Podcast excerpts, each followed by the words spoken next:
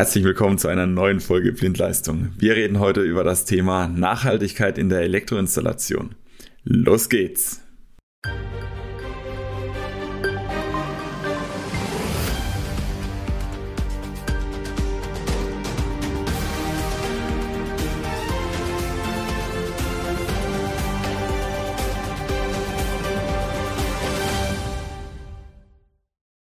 Als Gesprächspartner habe ich heute mal wieder Daniel Frie mit an Bord. Ich freue mich, dass du da bist, Daniel.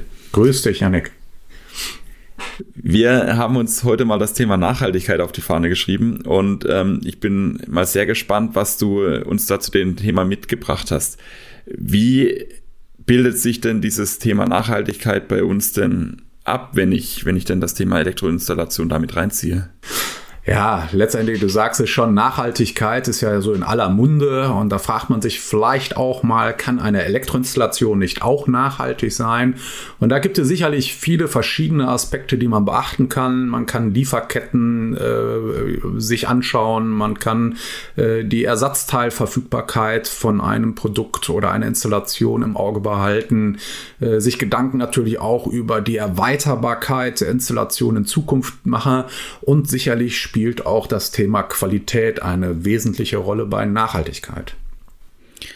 Also wenn ich, wenn ich jetzt diese Punkte, die du gerade genannt hast, nochmal aufgreife, dann haben wir auf der einen Seite mit äh, Lieferketten natürlich irgendwo meine Produktion als Hersteller, also da sind wir anscheinend wir in der Pflicht. Und auf der anderen Seite die Erweiterbarkeit und die Qualität, das hat eher was damit zu tun, ja, wie lange und wie gut kann ich denn meine Installation am Ende dann auch wirklich betreiben, ohne sie erneuern zu müssen oder sehe ich das jetzt falsch? Ja, sicher. Also letztendlich beispielsweise bei der Lieferkette, das ist also aus meiner Sicht ein, einer der wichtigsten Faktoren für Nachhaltigkeit wenn ich die Lieferkette möglichst äh, kurz halte, also ein, äh, ja, ein Gerät made in Germany oder made in Europe, sag ich jetzt mal, also made in Germany ist ja sogar auch zu einer Marke geworden, weiß ich, das Gerät ist also lokal äh, produziert worden, die Lieferkette muss entsprechend oder ist entsprechend kürzer.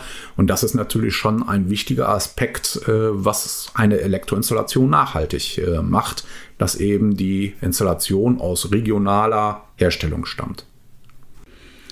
Und also Herstellung regional ist ja alles schön und gut, dann äh, reduzieren wir die Transportkosten.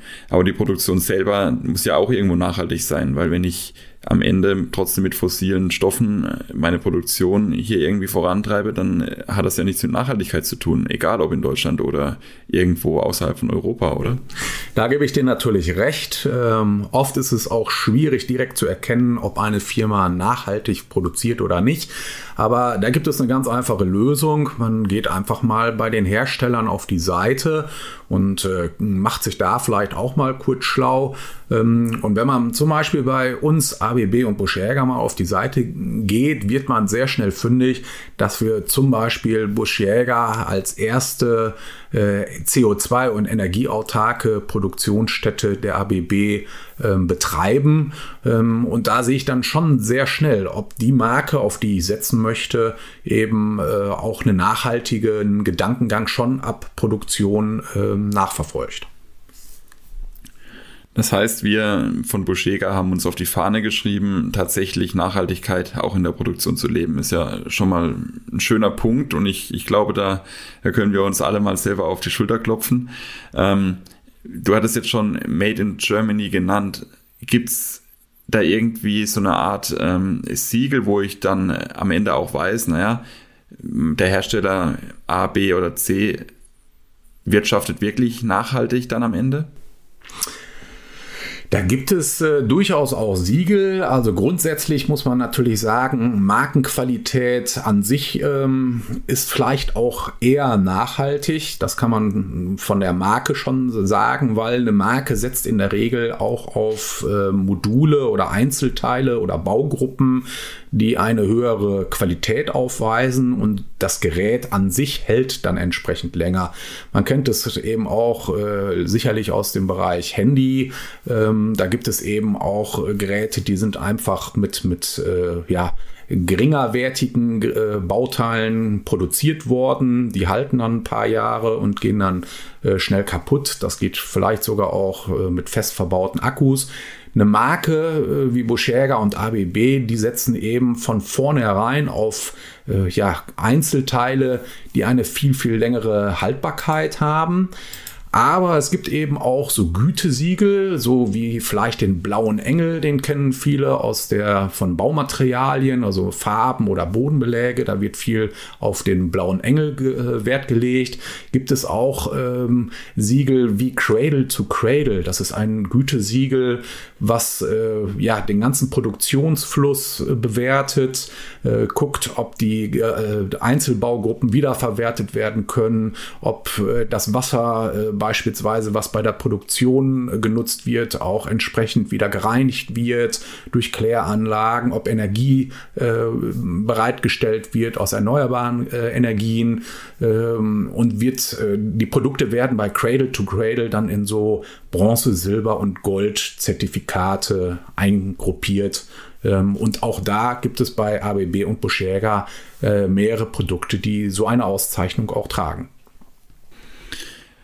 Okay, das heißt, ähm, wenn ich mir als Bauherr tatsächlich Gedanken mache, du hattest ja jetzt gerade den blauen Engel angesprochen, dann kann ich mir bei der Renovierung oder auch bei meinem Neubau tatsächlich überlegen, welche, welche Produkte ich einsetze und bei den Baumaterialien dann immer so auf den blauen Engel achten und auf der anderen Seite, wenn es dann in Richtung ähm, Produkte in der Elektroinstallation geht, eben dieses Cradle-to-Cradle ähm, Zertifikat was dann im Prinzip für uns, bei uns zum Beispiel für die Schalter gilt.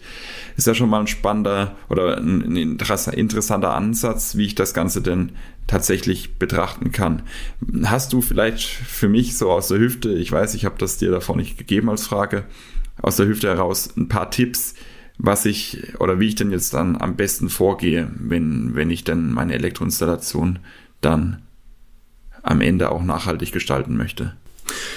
Ja, wie gesagt, also ähm, aus meiner Sicht ist, äh, gibt es relativ schnelle ähm, Indizien, um äh, eine ähm, nachhaltige Elektroinstallation oder Materialien in der Elektroinstallation ausfindig zu machen wenn man eben auf die Herstellerseiten, die mein Elektroinstallateur mir äh, vorschlägt, geht, ähm, sehe ich sofort, wird da äh, was in, in, in, die Richtung Nachhaltigkeit oder ähm, Energieverbrauch und Energieversorgung der, der Produktion irgendwas äh, Nachhaltiges äh, gemacht. Also werden äh, Photovoltaikanlagen, Windkraft genutzt etc. pp.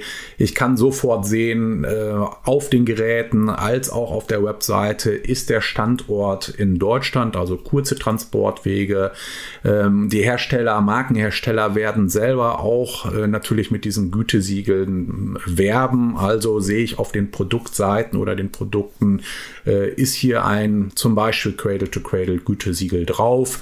Ähm, und eben, ich kann mich auch immer mal umhören im Bekanntenkreis oder in, der, in, in Fachzeitungen. Ähm, nutzt oder wird mir ein Markenprodukt angeboten, weil eben Marke für mich eben auch für Modularität, für Zuverlässigkeit, für hochwertige Geräte steht. Das heißt, das Gerät hält einfach länger, muss nicht so oft ausgetauscht werden ähm, und ist einfach durchdachter als vielleicht ein einfaches, preiswertes Gerät, äh, was eine, eine Zeit lang X hält und dann muss das schon wieder ausgewechselt werden. Okay, also für mich hört sich das an wie, wie tatsächlich der Kauf von einer Waschmaschine. Auf der einen Seite achte ich auf, auf den Verbrauch, den, den am Ende mein, mein Gerät hat, also irgendwo, was ich selber an, an Kosten dadurch habe, soll heißen Verlustleistung auch in der Elektroinstallation. Danach habe ich eine Marke, wo ich weiß, ich habe irgendwo auch einen Service, einen Support hinten dran, falls ich mal was austauschen muss, also das Thema Modularität und Ersatzteile. Und auf der anderen Seite natürlich irgendwo dann die Produktions-, die Lieferkette, die hinten dran steht, wo ich dann weiß, gegebenenfalls mein Hersteller arbeitet wirklich nachhaltig. Gut. Ähm, Daniel, haben wir noch irgendwas vergessen, wo, wo du unbedingt noch loswerden möchtest? Nein, ich glaube, so kann man das ganz gut zusammenfassen. Auch der Vergleich mit, äh, mit Waschmaschinen- oder Kühlschrankkauf äh, ist sicherlich äh, ähnlich. Ähm, das das äh, soll ja auch so sein, dass es überall vergleichbar ist. Äh, insofern, ja, freue ich mich, wenn ich wiederkommen darf. Wünsche dir alles Gute und denkt an die Nachhaltigkeit. Jawohl. Wer sich jetzt noch mal ein bisschen mehr im Detail mit der Produktionsstätte von Buschega in Lüdenscheid beschäftigen möchte, werden es ja gerade angesprochen schon ein paar Mal, die wirklich nachhaltig produzieren. Wir verlinken in den Folgenotizen ähm, ein paar Webseiten beziehungsweise Videos, wo man sich das ganze Thema mal anschauen kann, wie tatsächlich in Lüdenscheid das Thema Produktion, nachhaltige Produktion angegangen wird. Und dann freue ich mich, wenn alle wieder einschalten, wenn es das nächste Mal wieder heißt Blindleistung, der Elektriker-Podcast.